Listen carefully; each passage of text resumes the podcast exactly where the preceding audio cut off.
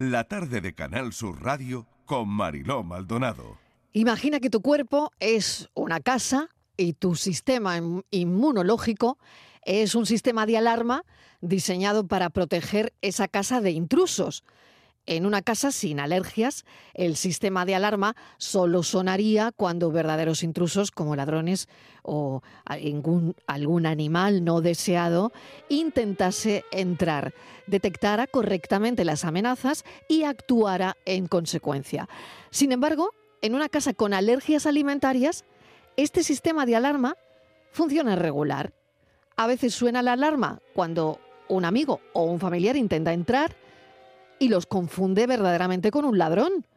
No importa cuántas veces esa persona haya entrado en la casa antes sin ningún tipo de problema. El sistema de alarma sigue percibiéndola como un peligro y activa todas las alertas. De manera similar, en alguien con alergias alimentarias el sistema inmunológico reacciona excesivamente a ciertos alimentos tratándolos como si fueran invasores dañinos como virus o como bacterias, cuando en realidad son inofensivos. Así el cuerpo desencadena una respuesta alérgica como una erupción, hinchación o, en casos muy graves, anafilaxia. Hoy hablamos de las alergias alimentarias. Por tu salud, en la tarde de Canal Sur Radio. Y lo primero que hacemos es recordar los teléfonos de Por tu Salud. Estos son nuestros teléfonos 95 1039 105 y 95 1039 16. ¿Puede un alimento causar alergia unas veces sí y otras no? Esa es la pregunta que nos hacemos, una de ellas, porque hay otra también. ¿Las alergias alimentarias se quitan? ¿Se quitan alguna vez? Recordamos de nuevo el teléfono del programa por si tienen alguna alergia y quieren llamar. Estos son nuestros teléfonos. 95 1039 105 y 95 1039 16. Vamos a hablar ahora mismo también de la COVID porque eh, tenemos una información que nos gustaría darles. La Organización Mundial de la Salud alerta sobre una nueva variante. Patricia Torres, bienvenida. Hola Mariló, buenas tardes. Así es, el director general de la Organización Mundial de la Salud, el doctor Tedros Adhanom, ha asegurado que en las últimas semanas se han seguido observando tendencias preocupantes de casos de COVID-19 antes de la temporada de invierno y que aunque no hay una variante predominante, el foco está puesto en las variantes EG.5 que va en aumento y en otra variante BA.286 que ya se ha detectado Mariló en pequeñas cantidades en 11 países. Según, este, según el director general, Tedros eh, Adhanom, eh, comenta que están aumentando las hospitalizaciones por COVID-19 en Europa, Estados Unidos y Oriente Medio y que es necesario tener en cuenta que solo 20 estados proporcionan información sobre hospitalizaciones. Eh, en, España, los casos de COVID aumenta casi un 70% en tan solo una semana. las mayores tasas de contagios se están observando en el grupo de los mayores de 64 años e incluso, Mariló, la venta de test antígenos de COVID en las farmacias españolas pues acumula una semana más aumento y ya se multiplica, fíjate, por seis respecto a los niveles de finales de junio. Se ha analizado y se ha comprobado, se ha comprobado de que desde el 21 al 27 de agosto se vendieron en España 508.744 test de antígenos, una cifra que supone un 500% eh, más que dos meses atrás. Sin embargo, estas cifras quedan muy lejos de esos 4 millones de pruebas que ya se llegaron a vender a principios del verano pasado o de los casi 9 millones de unidades dispensadas a principios de 2022 con la embestida de la variante Omicron. Eh, donde más han vendido pruebas rápidas de COVID la última semana completa de agosto, Primero fueron en, Andalucía, Comunidad Valenciana y Cataluña. Donde menos se demandaron estos test rápidos, sin embargo, fueron Cantabria, La Rioja y Navarra. Patricia Torres, muchísimas gracias. Esta es la última información que tenemos y queríamos contarles que la Organización Mundial de la Salud pues, ha alertado sobre nuevas variantes, que los casos aumentan casi un 70% en España en tan solo una semana. Estos son nuestros teléfonos 95 1039 105 y 95 1039 16. Vamos con las alergias alimentarias. Ahí está la pregunta que dejábamos en el aire. ¿Se quitan? ¿Puede un alimento causar alergia? Unas veces sí y otras no. Vamos a saludar al experto que nos acompaña hoy, doctor Fernando Florido López, que es jefe del Servicio de Alergología del Hospital Clínico San Cecilio de Granada. Doctor Fernando Florido, muchísimas gracias por acompañarnos. Bienvenido. Pues muchas gracias a ustedes. Aquí estamos para contestar y para hablar un rato sobre la alergia alimentaria, a ver si podemos dar algo de luz sobre este tema que bueno que está aumentando bastante en, los últimos años. Cada vez es más frecuente siempre conocemos algún conocido algún familiar que tiene este problema. Y bueno y, para eso hemos venido no para estar un rato con ustedes y poder aclarar eh, hasta donde nosotros podamos pues todas las dudas que se están planteando lo agradezco enormemente doctor eh, voy a mi primera pregunta ¿Puede un alimento causar alergia? Unas veces sí y otras no. Es decir, yo puedo tomarme un yogur eh, llevo toda la vida tomando yogur y llega un día en que, bueno, me ha causado una reacción ese yogur. Mm, vamos a ver, el, problema de, real eh, de sensibilización a un determinado alimento no es al alimento en sí, sino a determinadas proteínas que contienen ese alimento. Eh, esto en el, me está preguntando acerca del, tema del yogur, en el que entendemos que la composición de la leche de vaca es bastante constante. Entonces es muy difícil que, por ejemplo, un paciente alérgico a leche unas veces la tolere y otras no. Eso va a ser excepcional, por no decir prácticamente imposible. En cambio, en el, en el reino vegetal, eh, el problema sí puede presentarse en determinadas ocasiones con un alimento y en otras no. ¿Y esto eh, a qué se debe? Bueno, esto se debe a que dentro de esos alimentos de reino vegetal, antes estábamos hablando aquí fuera de, de, onda, digamos, eh, con mi compañera que usted presentará, en fin, y estamos hablando, sobre, por ejemplo, con el melocotón. Bueno, el melocotón es un alimento del reino vegetal que viene y que tiene una, determinada concentración de proteínas. Sobre todo hay una de ellas, una proteína transportadora de lípidos, que nosotros conocemos como la, la LTP, y que no se expresa siempre o de forma constante en todas las piezas de melocotón que están en el mercado que compramos y que vamos a consumir lo normal es que todos los melocotones tengan algo de LTP, pero puede ser o puede llegar el caso en que, dependiendo de la zona eh, geográfica donde se ha cultivado, del estado de maduración de esa pieza, del estado de conservación, de la cantidad, de si se toma con piel o sin piel, todo eso va a contribuir de alguna forma a que unas veces eh, podamos tener síntomas y otras no, o que si tenemos síntomas, unas veces sean más intensos y otras menos intensos. Por supuesto, el paciente alérgico al melocotón no puede eh, hacer un seguimiento de, de dónde viene el melocotón que me voy a echar a la boca, pero sí es verdad que, bueno, que, que, eso pasa y que eso puede crear eh, la falsa sensación de que hemos superado una alergia cuando realmente no es así. Vamos a presentar también a Ana Pacheco porque su hijo debutó con una alergia alimentaria, con una reacción grave a los tres años. Además, ella es la presidenta de la Asociación Andaluza de Alegría, Alergia a Alergia a Alimentos. Eh, doctora Pacheco, eh, perdón, Ana Pacheco, bienvenida. Gracias oh. por estar con nosotros. Hola, bienven muchas gracias por, por, invitarme y por darme, darme un ratito aquí para poder hablar de este tema. Claro que sí. Ana, ¿qué le pasó a su hijo?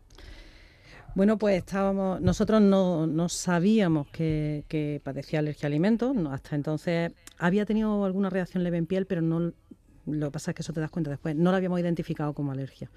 Y un día estábamos en una fiesta de cumpleaños de una amiguita suya, se comió un medio fruto seco, nada, un trozo muy pequeñito, y empezó con un, con un síntoma importante. Empezó a ahogarse, empezó, pensamos que era un atragantamiento, me di cuenta, al abrirle la boca vi que no, que lo había masticado y, llamamos a emergencia. Entonces, bueno, empezó, su síntoma fue, fue muy fuerte porque él se le, se le empezó a cerrar la glotis. ¿Vale? No, la mayoría de las veces empiezan con una sintomatología más progresiva y, y no, tan, no tan potente, ¿no? una sintomatología que es más vistosa, más en piel, más de inflamación de labios, de, de, de ojos, pero fue tan rápido que yo tengo que decir que, a mi hijo le salvó la vida, que, la mamá de la niña de la casa de donde estábamos conocía el mundo de las alergias, supo actuar muy rápido y antes de que al niño se le cerrara la glotis completamente, le provocó un vómito y el niño expulsó todo el alérgeno. Entonces, bueno, Supuestamente no es algo que haya que hacer, provocar un vómito, pero en aquel caso yo puedo decir que fue lo que le salvó la vida de forma inmediata a mi hijo. Y a partir de ahí fue cuando llegamos al diagnóstico. Madre mía, qué momento, ¿eh? Inolvidable, desde luego, ¿eh? Inolvidable y, terrible. Doctor Fernando Florido, ¿qué habría que hacer en un momento así? Cuando todavía no sabes que tu hijo va a tener esta reacción, casi casi un shock anafiláctico, ¿no? Bueno, eh, antes del diagnóstico la verdad es que la, prevención no existe, o sea, solamente grupos, determinados grupos de riesgo, de mm, pacientes que en su entorno familiar ya hay varios alérgicos, que los padres lo son, que los hermanos lo puedan ser, pues son gente que de alguna forma también han solicitado ya ayuda o han solicitado un diagnóstico previo y a lo mejor hemos podido ayudarle, pero lo normal es que el paciente debute de un día para otro, porque es una enfermedad. Es que cuando hablamos de la alergia tenemos que pensar que es una enfermedad que se presenta a lo largo de la vida, que se presenta sobre todo en la infancia, pero que se va presentando en cualquier otro momento. Entonces, hasta ese momento el paciente alérgico a un determinado alimento lo está tolerando, lo está tolerando de forma normal, en cantidades, en preparaciones, en, en cualquier circunstancia lo ingiere y no tiene síntomas hasta que un día empieza a tenerlo. Cuando tenga esos síntomas, no necesariamente, por suerte para los pacientes alérgicos, sufren cuadros de anafilasia o de hecho anafiláctico la primera vez que eh, tienen la reacción con el mismo. Lo de el, niño de, Ana que nos ha presentado ahora mismo, pues un caso también excepcional, que, la primera vez aparezca un edema de glotis y tal, la verdad, pero hay que estar preparado. Entonces, bueno, ante esa situación, cualquier reacción adversa en relación con la ingesta de, de un alimento debe de consultarse, más con la intensidad que se presentó esta. A partir de ahí, una vez diagnosticado, eh, al niño se hizo un diagnóstico de alergia a frutos secos, que lo estamos siguiendo, además lo estamos viendo con bastante frecuencia. Bueno, pues eh, a partir de ahí, pues establecer las medidas de evitación, como es lógico. Lo primero es evitar el alérgeno y, eh, otra serie de medidas de, de, prevención de las reacciones y tratamiento de las reacciones. Aquí donde hay que insistir mucho, ¿no? Que los pacientes alérgicos eh, tienen que, llevar necesariamente sí o sí un autoinyector de, adrenalina. Cuando son pequeñitos tienen que estar los padres pendientes del niño, los cuidadores, en caso de, mm, o en el colegio, el grupo de enfermería escolar, en fin, cualquier responsable, para que si sucede un tipo de reacción, los síntomas aparecen, pueda administrarse inmediatamente este medicamento que es el de elección y es el que está indicado para el tratamiento de las reacciones graves, de las reacciones de anafilasia.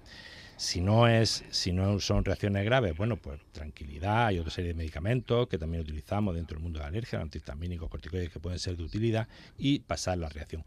Pero de todas maneras, al final lo importante es que eh, realicemos un buen diagnóstico, un diagnóstico correcto, que sepamos exactamente cuáles son los alimentos a los que está sensibilizado el paciente y a partir de ahí, pues las recomendaciones podrían resumirse eh, en estas, ¿no? Evitación por un lado y tratamiento o, portar o ser portadores de adrenalina a los pacientes alérgicos para evitar reacciones graves. Ana, ¿cómo son las preocupaciones de, de una madre a partir de ese momento? Creo que son muchas, ¿no? Pero también hay que de alguna forma vivir con ello, ¿no? Bueno, pues yo te, te, voy a coger el símil de, de, la, de la cabecera del programa. Y, de la alarma. Efectivamente. Las familias con, con alergia a alimentos y sobre todo, sobre todo quienes hemos visto una reacción fuerte en nuestro hijo, eh, vivimos en, un estado de alerta 24-7, ¿vale? Eh, al principio es más bueno, eh, es más nervioso, es más, está más inseguro en, todo lo que hace, tienes que aprender a cocinar de nuevo, tienes que aprender a hacer la compra de nuevo, tienes que incluso revisar cosmética porque hay muchos muchos componentes en, cosmética o en material escolar que, que pueden tener alérgeno alimentario oculto. Pero sobre todo tu, finalidad es conseguir un entorno seguro, un entorno en el que la, evitación, la no exposición al alérgeno te garantice que, no va a haber reacciones. Que si hay reacciones tienes que saber actuar, pero, pero que, tienes que conseguir que no haya reacciones. Eso dentro de tu casa, pues bueno, es complicado, pero es relativamente fácil. El problema está cuando pones un pie en la calle. Eh, lo que comentaba el doctor Florido de, de la medicación de rescate, yo lo he dicho siempre, nosotros podemos salir de casa y se nos pueden olvidar las llaves o el móvil o mm, lo que quiera, pero la adrenalina siempre va con nosotros porque ya está, está tan interiorizado que, si no la llevo yo, la lleva el niño, si no, siempre va, siempre va ahí. Es algo que no se olvida nunca porque de ello en un momento dado puede depender tu vida. Yo puedo decir, y cruzaré los dedos, que hasta ahora no la hemos tenido que utilizar nunca, que, creo que, es un logro y que, el, éxito de, de, convivir con el alimentos y no tener que utilizar una medicación de emergencia y llamar a la ambulancia corriendo. Claro, qué, importante, qué importancia tiene la educación, educar a tu hijo en eso, ¿no? En, lo que debe comer, lo que no, em, en seguir esas pautas y que la familia, la escuela, lo que decía el doctor Florido, ¿no? Tan importante. Tenemos un mensaje al 670 94 30 15. Vamos a escucharlo. Hola, buenas tardes. Soy María. Tengo una niña de 14 años que le diagnosticaron este invierno una intolerancia a la lactosa y bueno, con fatiga, vómito, diarrea. Mm, se le quitó toda la lactosa, pero este verano empezó a tomar lactosa y me he dado cuenta de que no le sentaba mal. Mm, puede ser que sea por mm, los nervios del instituto, de los exámenes, y que ahora no le siente mal y ahora en el momento que empiece mm, le vuelva a sentar mal la lactosa? Gracias. Gracias, vamos a contestar esa pregunta. Precisamente es la pregunta con la que arrancábamos el programa. ¿Puede un alimento causar alergia? Unas veces sí y otras no. Porque, doctor Florido, esto mm, mm, nos volvemos un poco locos, ¿no?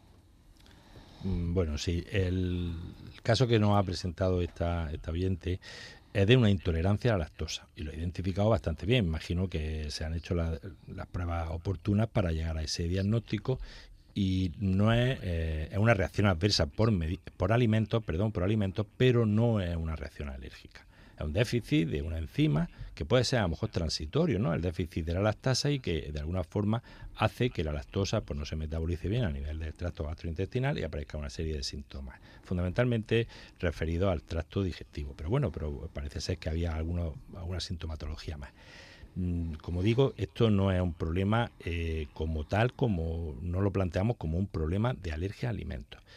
Eh, que si la alergia, volvemos otra vez al tema anterior, a la pregunta anterior, que si la alergia unas veces sí, unas veces no. Bueno, sí es verdad que, por ejemplo, dentro de, aparte de, la composición que decía de las proteínas dentro del alimento, también las situaciones propias del paciente. En los últimos años nosotros le damos bastante importancia a los cofactores. ¿Y qué son los cofactores? Bueno, los cofactores son todas aquellas circunstancias que a lo mejor en un momento determinado el paciente alérgico a un alimento puede recibir o, consumir pequeñas cantidades de ese alimento, pero en otras circunstancias, cuando se suma a esa ingesta del alimento al que está sensibilizado a, a otras situaciones que conocemos como cofactores, aparece la reacción. Como cofactores bien conocidos, pues tenemos la ingesta de alcohol, la administración de antiinflamatorios no esteroideos, los eh, síndromes y, estados febriles, eh, incluso los viajes, me imagino que épocas de exámenes, eh, los días en las niñas en la época de la, de la menstruación, todo eso lo consideramos como cofactores y hace que nuestro sistema inmune reaccione a unas cantidades mínimas del alimento cuando en otras circunstancias no podría hacerlo. Una vez más, una vez más, esto es causa de confusión y es a lo mejor de plantearnos que no ha desaparecido la alergia cuando realmente la sensibilización persiste.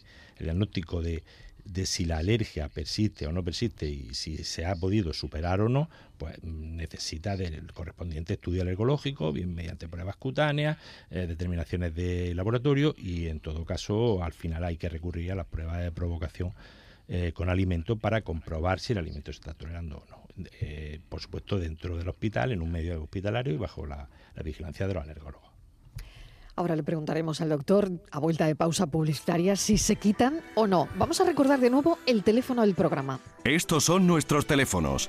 95 1039 105 y 95 1039 16. Y tenemos con nosotros al doctor Fernando Florido López, que es jefe del Servicio de Alergología del Hospital Clínico San Cecilio de Granada quién mejor para responder a las preguntas que les surjan, nos pueda surgir a, lo largo del programa, em, a los oyentes para contestarlas. Em, yo le preguntaba si definitivamente una alergia alimentaria se termina quitando o, no se quita nunca. O, bueno, usted me hablaba de, de esas pruebas, ¿no? Para comprobar que efectivamente se ha ido la alergia o no. Pero, ¿se va? ¿Se va la alergia? Pues claro que se va. Eso es una buena noticia que tenemos. Esa es una buena noticia. Sí, sobre todo para, aquellos padres cuyos hijos puedan ser alérgicos bien a, leche o a huevo, que es los dos alimentos que a esas edades son la primera causa de alergia en, nuestro medio. eh, se, puede, se puede solucionar de forma espontánea en el transcurso de 2, 3, 4 años. En el 80% de los casos en los alérgicos a proteínas de leche de vaca, en más del 50% de los alérgicos a huevo. Y si no, y si no, si no es así, si tienen la mala suerte de caer en esos grupos ya más reducidos de un 20% de proteína de leche de vaca o un 60 o un 40, perdón, de huevo, pues eh, existe también la posibilidad de un tratamiento, que es la inducción oral de, tolerancia con el alimento, que tiene unos buenos, unos buenos resultados, por lo menos en lo que hace referencia a mm, desensibilización, de tal forma que, el niño que es alérgico a leche o alérgico a huevo, después de, iniciar un tratamiento de desensibilización, en, los siguientes meses, pues empieza de nuevo a tomar ese alimento sin ningún tipo de problema. Es decir, que la alergia hoy por hoy se cura. ¿Eh? se cura, eh, no en todos los casos, por supuesto, pero que hay unos porcentajes muy amplios de curación con esos alimentos. Hay otro alimento, en cambio, que es más difícil que, la sensibilización desaparezca. Estábamos hablando antes del caso de los frutos secos, que es muy difícil, es muy difícil que un paciente alérgico a frutos secos, bastantes casos tenemos nosotros con nuez, con avellana, eh, cacahuete en otras latitudes, como pueden ser los, Estados Unidos, también en algunos países de, Europa donde se consume muchísimo la mantequilla de cacahuete, hay mucho alérgico a cacahuete, bueno, esa alergia suele ser persistente. Igual ocurre también eh, en otras que aparecen más adelante a lo largo de la vida, como puede ser el pescado o, el marisco, que, también suelen mantenerse. Pero lo, normal, ya digo, que eh, pues, sobre todo en los niños, en los primeros años de vida, leche y huevo, pues la mayoría van a, poder recibirlo y en cambio en la edad adulta eh, ya alergia establecida con mariscos y frutos secos son más difíciles que, reviertan. Doctor, eh, nos comentaba usted mm, al principio que ha habido un aumento en las alergias alimentarias en los últimos años. ¿no? Em, de ser así, hay, hay teorías de, de, por qué, por qué somos más alérgicos ahora. Mm, teoría e hipótesis hay muchas.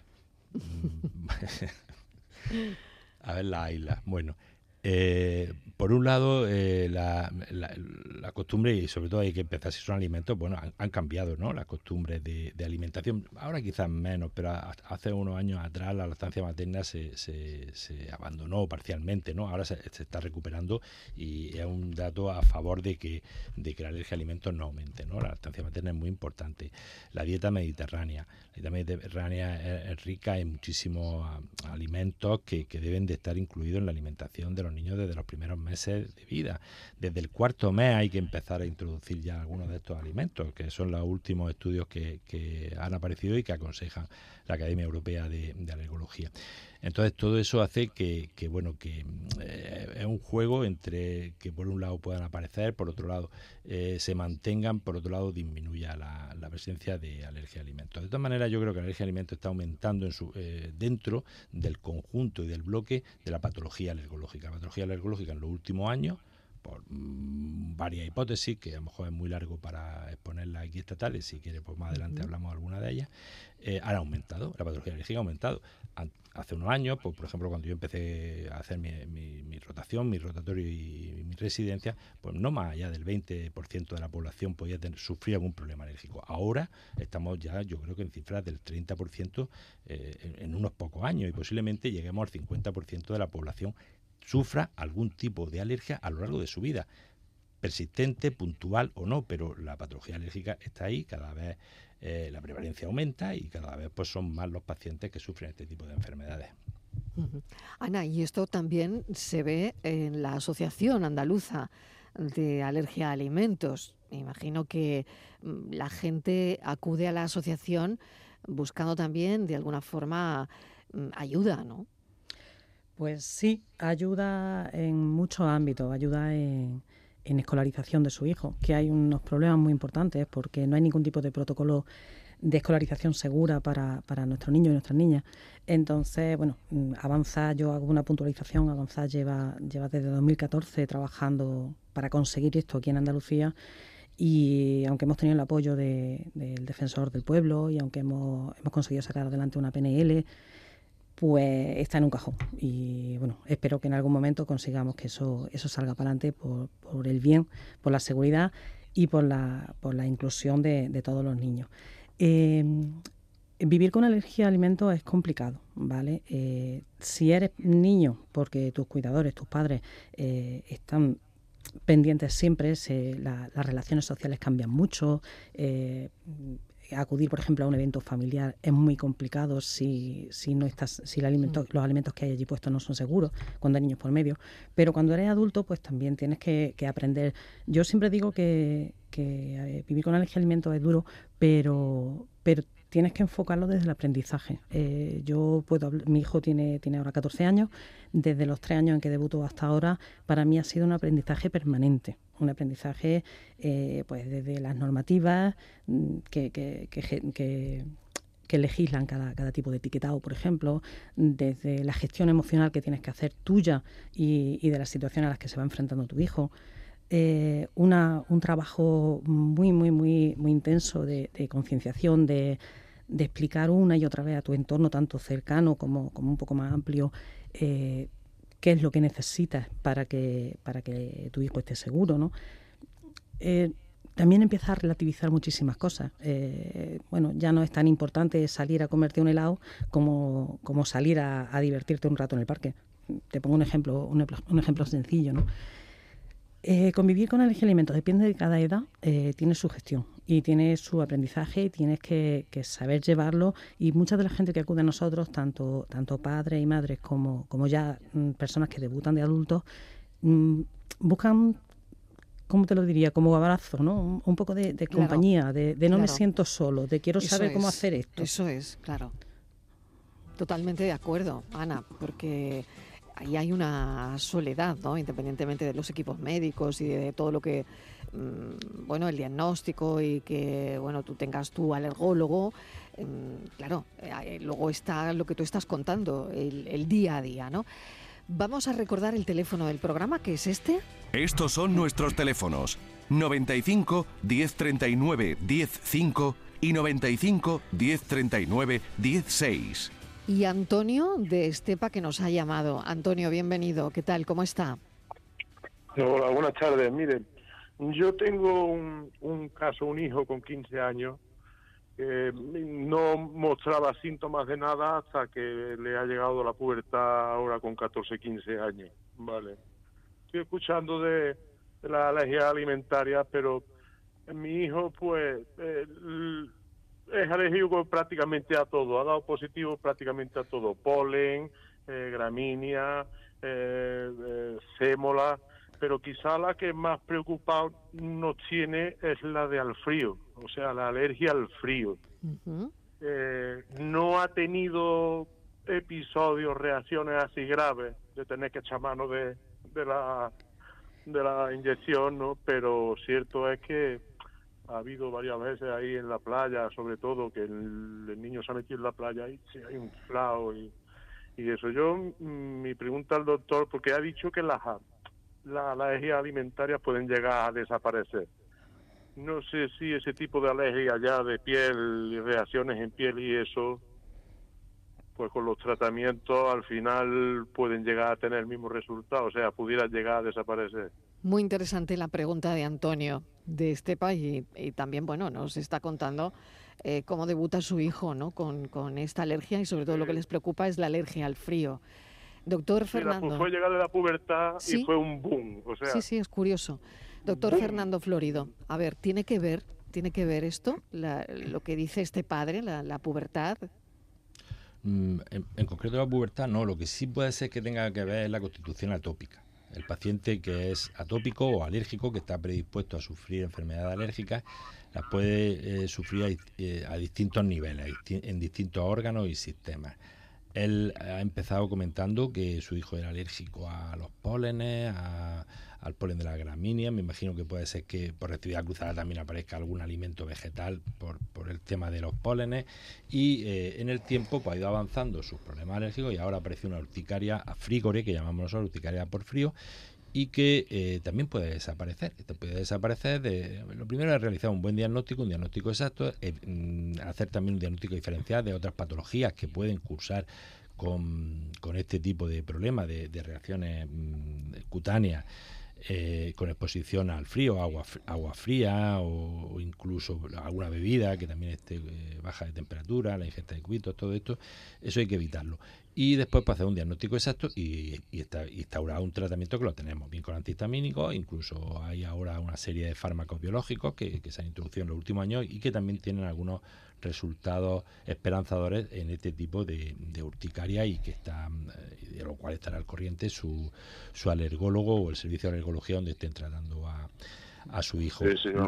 Lo que sí le iba a decir es que eh, hay que ser muy prudente y yo a todos mis pacientes, que em, em, Ana, que, la tengo ya aquí al lado, la presidenta de Avanzar, lo sabe porque eh, son comentarios que hacemos muchas veces en, las sesiones que tenemos conjuntas. Bien, yo aparte de, eh, alergólogo del servicio del Hospital Clínico, he estado muchos años en Alergosuna, Sociedad Andaluza de Alergología, he sido incluso presidente y hemos colaborado mucho con Avanzar, ¿no? Y hemos dado muchas sesiones. Por ejemplo, en este tema de urticaria frío, mm, lo que le decimos a la gente es que se bañe tranquilamente en su piscina con agua calentita a determinada hora, pero por favor que no se vaya a la playa y que se meta nada y se vaya a 100 metros para adentro porque eso puede ser muy peligroso. Eso puede ser un cuadro de anafilasia muy con una reacción generalizada. Totalmente. Entonces, claro, son medidas, de, parece ser que, se, puede que perder el conocimiento. claro, totalmente. Una vasodilatación generalizada, caída de la tensión arterial, un shock, un anafilático y un shock de una hipotensión brusca que pueda suponer la muerte.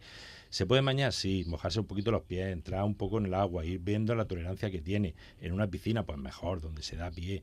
En fin, todas esas medidas, pues no, no procuramos no, no tener que retirarlas, salvo en casos muy, muy extremos, pues porque de alguna forma socializar, ¿no? También no importa que este niño con 14 o 15 años pues pueda disfrutar de todo esto en los meses de verano o en invierno incluso también en su casa, cuando tenga que, acercarse al agua del grifo o, del, o del lavabo.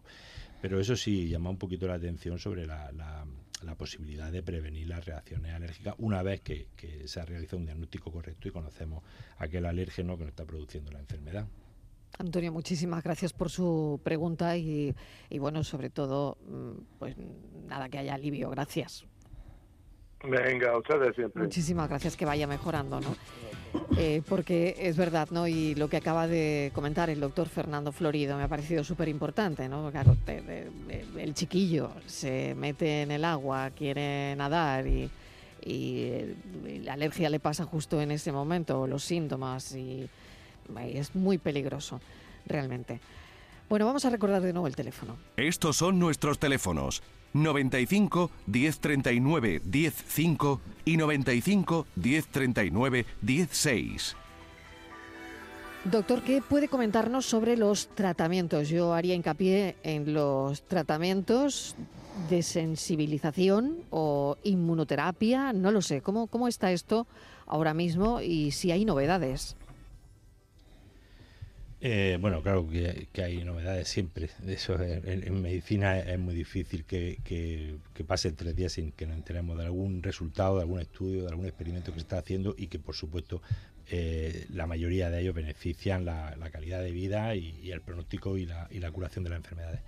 En cuanto a la inmunoterapia, eh, nosotros bueno, la utilizamos fundamentalmente para la alergia respiratoria, para el tratamiento del asma bronquial, también para la, la rinitis y, es así como se nos aconseja en, la guía de tratamiento del asma bronquial en todos aquellos pacientes asmáticos que también son alérgicos, que son la mayoría de los asmáticos, pues se pueden beneficiar de un tratamiento con inmunoterapia, bien frente a los pólenes en la época de primavera, bien frente a los ácaros, en aquellos pacientes sensibilizados a los ácaros del polvo que viven en, la zona costera y también a, hongos y a epitelio. Epitelio, cuando hablamos de epitelio hablamos sobre todo de los antígenos de las mascotas, gatos y perros. Volvemos otra vez lo mismo, a lo mismo, eh, la evitación de los alérgenos es la, primera la primera tecla que tenemos que pulsar y, y, lo primero que tenemos que aconsejar a un paciente, paciente alérgico a, animales o a mascotas, hombre, lo, suyo es evitar la exposición de esa mascota en el domicilio, porque con la inmunoterapia muchas veces podemos conseguir aumentar eh, la exposición, el tiempo de exposición, disminuir los síntomas, pero la curación total va a ser bastante difícil. igual que sucede con el polen. Eh, no podemos evitar el polen y decirle a la gente que, corte todos los, olivos o, la gramínea. Hay, imposible, que, estamos expuestos ¿no? Pues constantemente. Pues ponemos una vacuna, pero eso mm. no quita para que en las horas centrales del día, mm. durante 15 o 20 días, pues eh, procuren salir lo menos posible a la, casa, a la calle, que, tomen su medida de prevención. Yo les eh, mis pacientes asmáticos siempre preguntan, ¿y el deporte y tal? El deporte tiene 350 días para hacerlo y hacerlo todo lo que te apetezca y todo lo que tu cuerpo te aguante. Pero por favor, durante 15 días, pues restringe un mm. poquito, te cuida un poco porque estás expuesto a sufrir una crisis de broncoespasmo con las grandes concentraciones de pólenes que tenemos en, Andalucía. Eh, en cuanto a alimentos, pues sí, la verdad es que la experiencia con algunos alimentos ya la tenemos también en inmunoterapia, en lo de la desensibilización con leche, con huevo, en nuestro medio y con cacahuete que se está utilizando en otros países, fundamentalmente en, en, Estados, en Estados Unidos y en Inglaterra. Y no podemos tampoco olvidarnos aquí de una vacuna que tenemos, una vacuna de melocotón, que es una vacuna eh, de LTP y que eh, pues la verdad es que ofrece unos resultados también bastante espectaculares en aquellos pacientes que son alérgicos no solamente a, melocotón, porque mm, lo que decía al principio es una proteína que comparten diferentes eh, frutas ¿no? o diferentes alimentos que provengan del reino vegetal. El paciente que puede ser alérgico a la lechuga, al tomate, al, melocotón, bueno, pues todos aquellos alimentos que puedan contener LTP y que el paciente no, no esté tolerando, lo puede llegar a tolerar después de recibir la, esta vacuna de, de melocotón que tiene un alto contenido en esta proteína. Gloria de Málaga nos está llamando. Gloria, bienvenida, gracias por la llamada. Hola, buenas. Adelante, cuéntenos. pues mire, yo, mi hijo es alérgico a los frutos secos e intolerante a la lactosa. Eh, de pequeño no sabíamos, el niño se ponía malo, siempre estaba malo. Eh, cuando tenía 7 8 años yo pensaba que era nervioso o que era heredado un familiar que tenía el mismo comportamiento y hasta los 8 o 9 años no supimos que era alérgico a, a los frutos secos y intolerante a la lactosa. Entonces, bueno, él lleva el boli de adrenalina, tiene su antihistamínico y tiene todas sus cosas. Además, ya es mayor, ya tiene de, 21 años y lleva ya 10 o 12 años bregando con, con esto. Es verdad que limita mucho la vida social, sobre todo, y las madres que lo pasamos fatal cuando sale de la casa. Lo que ha dicho antes vuestra compañera, que lo malo es cuando pone cuando pone el pie fuera de, la casa. Mm. Y bueno, yo creo que es como aprender a, eh, a la rutina de, es como otra rutina de vida. Y está siempre pendiente y yo la verdad es que estoy muy agradecida al, al, al Ergo Málaga, eh, que la verdad es que desde el primer momento nos han asesorado muy bien. Hemos ido a cursos para que nos enseñaron a nosotros y a la hermana pequeña a ponerle el boli de adrenalina si tenía un, un choque anafiláctico. Y la verdad es que estoy contenta con, con los médicos que, que nos han tocado, la verdad. Y ya está, era para, para eso, para comentar mi caso, porque me veo muy muy identificada con, lo que está contando Ana. claro, claro. Sí, sí, sí. Claro que sí. Totalmente. Pues Gloria, le agradezco enormemente su llamada porque esto refuerza de alguna forma eh, lo que estamos comentando esta tarde. Muchísimas gracias y un saludo. Gracias. Nada, a vosotros. Un saludo. Claro, justo iba a preguntarle a Ana consejos para padres, porque claro, eh, esto es importante, ¿no? Lo que nos acaba de comentar Gloria y lo que llevas comentando durante todo el programa, el que lleve el bolidal de adrenalina, el que, en fin, todas estas cosas que, que hay que normalizarlas de alguna forma, ¿no? Que no, no dramatizar, ¿no? Bueno, pues, pues sí, hay que normalizar y hay que intentar no... Mira, cuando son chiquititos, eh, el miedo te, se apodera más de ti, ¿no? Porque, pero realmente no tienes la percepción de que ahí es cuando más control tienes sobre, sobre los movimientos de, de tu hijo. Cuando son grandes y empiezan a querer salir solos con sus amigos, es cuando te tiemblan las piernas. Claro. Porque dice, bueno, lo habré hecho bien, le habré enseñado bien, le habré enseñado a leer un etiquetado, le habré enseñado a preguntar en una, en una cafetería, le habré enseñado a hacer las cosas bien para no arriesgarse, ¿vale? Lo que pasa es que el miedo, el miedo es terrible, el miedo es muy poderoso y el miedo te aísla. Entonces eso es lo que tenemos que, conseguir controlar. Si tú controlas, tú tienes una gestión emocional buena de tu situación. Y hablo de alergia a alimentos porque estamos hablando de alergia alimentos. Eh, seguramente habrá muchos pacientes de otras dolencias que, que entiendan también eh, esta perspectiva. ¿no? El miedo no te puede aislar. ¿Vale? Porque, porque el miedo no te puede impedir vivir las cosas que corresponden a tu edad, sea un niño pequeñito, sea un adolescente o sea una persona que tiene que salir a trabajar por primera vez en su vida lejos de su ciudad, ¿vale? Y hay que, eso solo se, se, consigue siendo un paciente experto, habiendo tenido un, aprendizaje continuo, permanente, durante, durante todo el tiempo que, vas, que estás conviviendo con, esta dolencia. ¿no? Al final, eh, y muchos, muchas personas alérgicas a alimentos que me escuchen lo, lo sabrán, al final la comida es lo de menos para ti lo importante son los momentos que vives, los momentos que compartes pues con tus amigos, con la familia, con, un viaje que has hecho que te hacía mucha ilusión y te da igual comer todos los días pollo con patatas que poder pegar, que, hacer como hacen otras personas, de irse a un buffet y probar de todo, ¿vale? El miedo es lo que no nos puede parar. Nosotros tenemos a los alergólogos que, que hacer un trabajo fantástico para, para intentar gestionar, gestionar la, la, dolencia, la curación, la, la evolución, pero, pero también tenemos que, aprender a vivir con ello mientras seamos pacientes de esta dolencia. Y tener en cuenta una cosa que ha dicho Fernando que, es muy importante. La predisposición que tiene el paciente a tener una patología alérgica eh, nos hace que, y bueno, eh, eso ahora Fernando os puede comentar más, nos hace que hoy hayas superado leche y huevo, pero dentro de X años te puede aparecer otra alergia. y eso es relativamente mm. habitual, ¿vale? Entonces, claro, el aprender a vivir con ello es lo que te va a dar eh, control mm, sobre, sobre todas las situaciones en las que te puedas ver envuelto. Y una pregunta muy breve, brevísima, porque ya estoy casi fuera de tiempo. A Alejandra, de 37 años, le están detectando histaminosis y sulfitos a espera de pruebas de provocación. Pero ella quería saber si la histaminosis es alergia, si produce anafilaxia y si puede remitir. Doctor Florido, brevemente. Bueno, en la clasificación que se acepta en la actualidad sobre las reacciones adversas a alimentos identifica dos grandes grupos.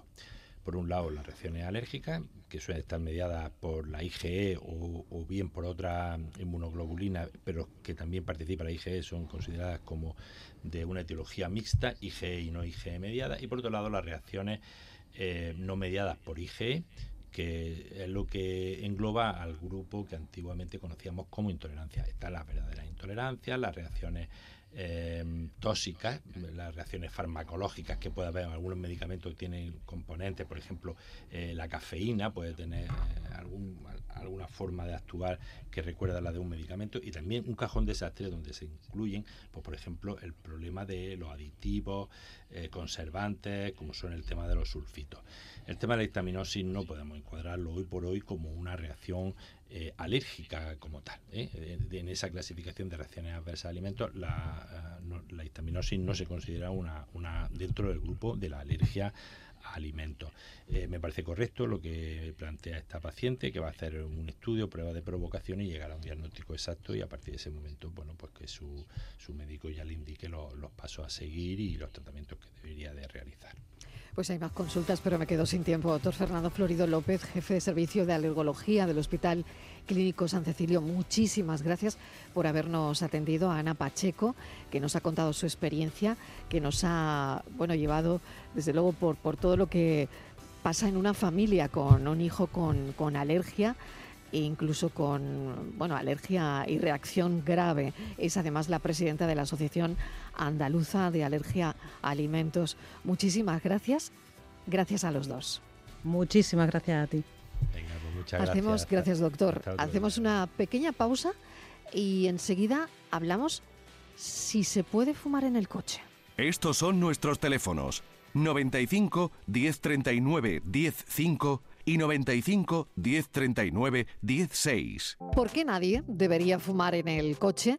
Se lo vamos a preguntar al doctor Francisco Pascual, médico especialista en adicciones, miembro de la Junta Directiva del Comité Nacional para la Prevención del Tabaquismo y presidente de la Asociación de la Sociedad eh, Sociodroga Alcohol, que es una de las 45 sociedades que integran el Comité Nacional para la Prevención del Tabaquismo. Es la pregunta que nos hacemos para terminar el programa. ¿Por qué nadie debería fumar en el coche? Doctor Pascual, bienvenido, gracias por atendernos. Buenas tardes, gracias a vosotros. ¿Tiene la respuesta?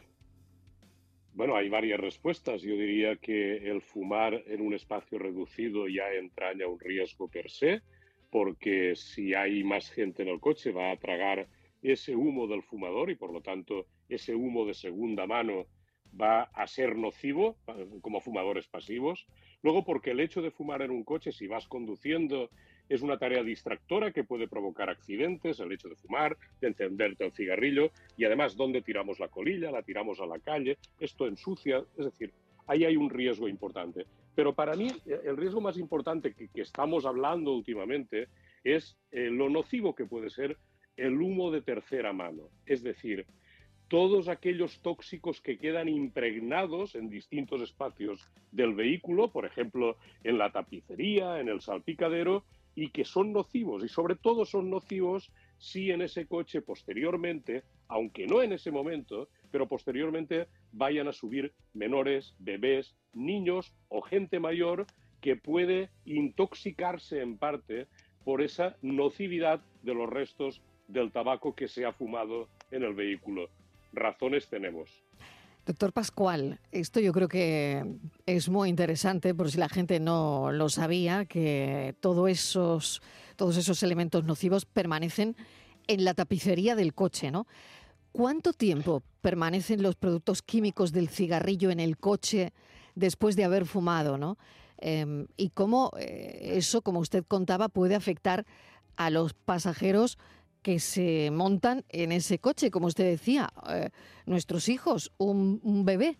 Eh, todo eso parece que pues eh, todo lo nocivo también permanece en la tapicería del coche. Pero, mm, ¿se ha estudiado durante cuánto tiempo? Pues todo va a depender de la cantidad que se fume, del tiempo que se fume, pero se calcula que pueden estar hasta entre uno y cinco años, es decir, no es poco, ¿no? Porque como queda impregnado, esto pasa igual, yo siempre pongo el símil, el símil de, los peluches, ¿no? Cuando un niño tiene una alergia al polvo, a ácaros, ¿hasta cuánto tiempo va a quedar ahí? Si incluso limpiándolo a veces queda, pues hasta uno o cinco años. Y no estamos hablando de sustancias que, que sean banales, estamos hablando de sustancias incluso cancerígenas, más allá de la nicotina, como puede ser el formaldehído, la naftalina u otras sustancias que pueden provocar problemas respiratorios y pueden ser incluso cancerígenas. Mm, yo creo que, deberíamos de pensar, ¿no? Sobre todo, no ya en la salud del fumador, sino de la gente que, va a estar con él, gente que va a ser querida por él, como tú decías, ¿no? Nuestros mm. hijos, los bebés, etcétera. Mm. Otra cuestión, si las personas viajan con mascotas, en el coche, viendo que todo esto lo tenemos dentro del coche y la duración de esos productos nocivos si fumamos dentro del coche, pues la duración que a mí me ha sorprendido entre uno y cinco años. Eh, si viajas con mascotas, el humo, em, este humo de tercera mano, ¿puede afectar a las mascotas? Pues mira, las mascotas también están en riesgo, ¿no? Porque estas propias toxinas que, que se emanan desde el humo del tabaco van a quedar impregnadas en la piel o en las plumas, normalmente en la piel, en el pelo, solemos llevar un perro o un gato, que es lo más habitual, va a impregnarse de esas sustancias, con lo cual el propio animal puede absorber a través de su piel estas toxinas y además quedará su piel impregnada. Y claro, estos pelos, esta piel, también está en contacto de nuevo con los familiares, con lo cual eh, estamos sumando todavía más riesgos. Es un círculo, verdaderamente, ¿no? Ahora quiero hacer la comparación, doctor Pascual, con el vapeo. Em, es un. El vapeo en un coche. ¿Es, es tan dañino como, como fumar cigarrillos tradicionales? ¿Existe un riesgo similar si vapeo en el coche? Vamos a ver, yo, yo no te diría que el riesgo es exactamente el mismo, pero no olvidemos que cuando vapeamos, una de las sustancias que van en el vapeo son los metales pesados metales pesados que probablemente no tienen en tanta cantidad los cigarrillos, con lo cual aquí lo que hacemos es cambiar de sustancia, pero también tiene una toxicidad. Los metales pesados, como puede ser el níquel, el cadmio, también son cancerígenos, con lo cual yo diría que ni fumar ni vapear. El coche debería ser un espacio limpio, un espacio higiénico, un espacio de trabajo, de diversión, pero para divertirse no es necesario fumar, creo yo y el aire acondicionado o abrir las ventanas no reduce para nada eh, los riesgos de, del humo, ¿no? Pues realmente muy poco, e incluso la limpieza posterior de la tapicería, como estas partículas son micropartículas que quedan impregnadas, aunque pongamos el aire eh, eh, acondicionado, lo único que puede hacer es expanderlo más dentro del coche, ¿no? Y luego la limpieza va a ser muy difícil de hacer porque esta impregnación no queda en la parte solamente superficial de la tapicería. Las tapicerías normalmente pues, son de esponjas, son de algodón, son, y esto la, impregnación es muy grande, con lo cual el bajar la ventanilla o el poner el aire acondicionado no nos está solucionando el problema. Y por último me queda hablar de, nada, un minuto, la legislación. ¿Cómo está esto? Eh, esto es un futurible, es un deseable y es algo que está en el cajón del Ministerio de Sanidad y que hemos pedido por activa y por pasiva desde el CNPT, desde el Comité Nacional de Prevención de Tabaquismo, que el Plan Integral de Tabaquismo que está redactado salga a la luz y que haya una gobernanza única por parte de la presidencia de gobierno, porque este es un tema transversal. Bueno, estamos hablando de salud, pero estamos también hablando de Dirección General de Tráfico y estamos hablando de, economía, al fin y al cabo. Es decir, son muchos los ministerios implicados en el tema del tabaco, del control, y por lo tanto la legislación es un proyecto donde se incluye el tema del control del consumo de tabaco en estos espacios cerrados, como son los vehículos, pero que todavía no se ha puesto en marcha. Entendemos que a lo mejor por intereses no demasiado sanitarios, ¿no? demasiado espúreos, creemos que la salud debe estar por encima de otras circunstancias. Doctor Francisco Pascual, muchísimas gracias por habernos contestado esa pregunta. ¿Por qué no deberíamos fumar nunca, nunca en los coches? Le mando un saludo enorme, muchísimas gracias. Feliz semana. Muy agradecido de parte del Comité de Prevención del Tabaquismo. Gracias. La concentración de cancerígenos donde van los niños pone los pelos de punta. Gracias por hoy. Mañana volvemos a las 4 de la tarde.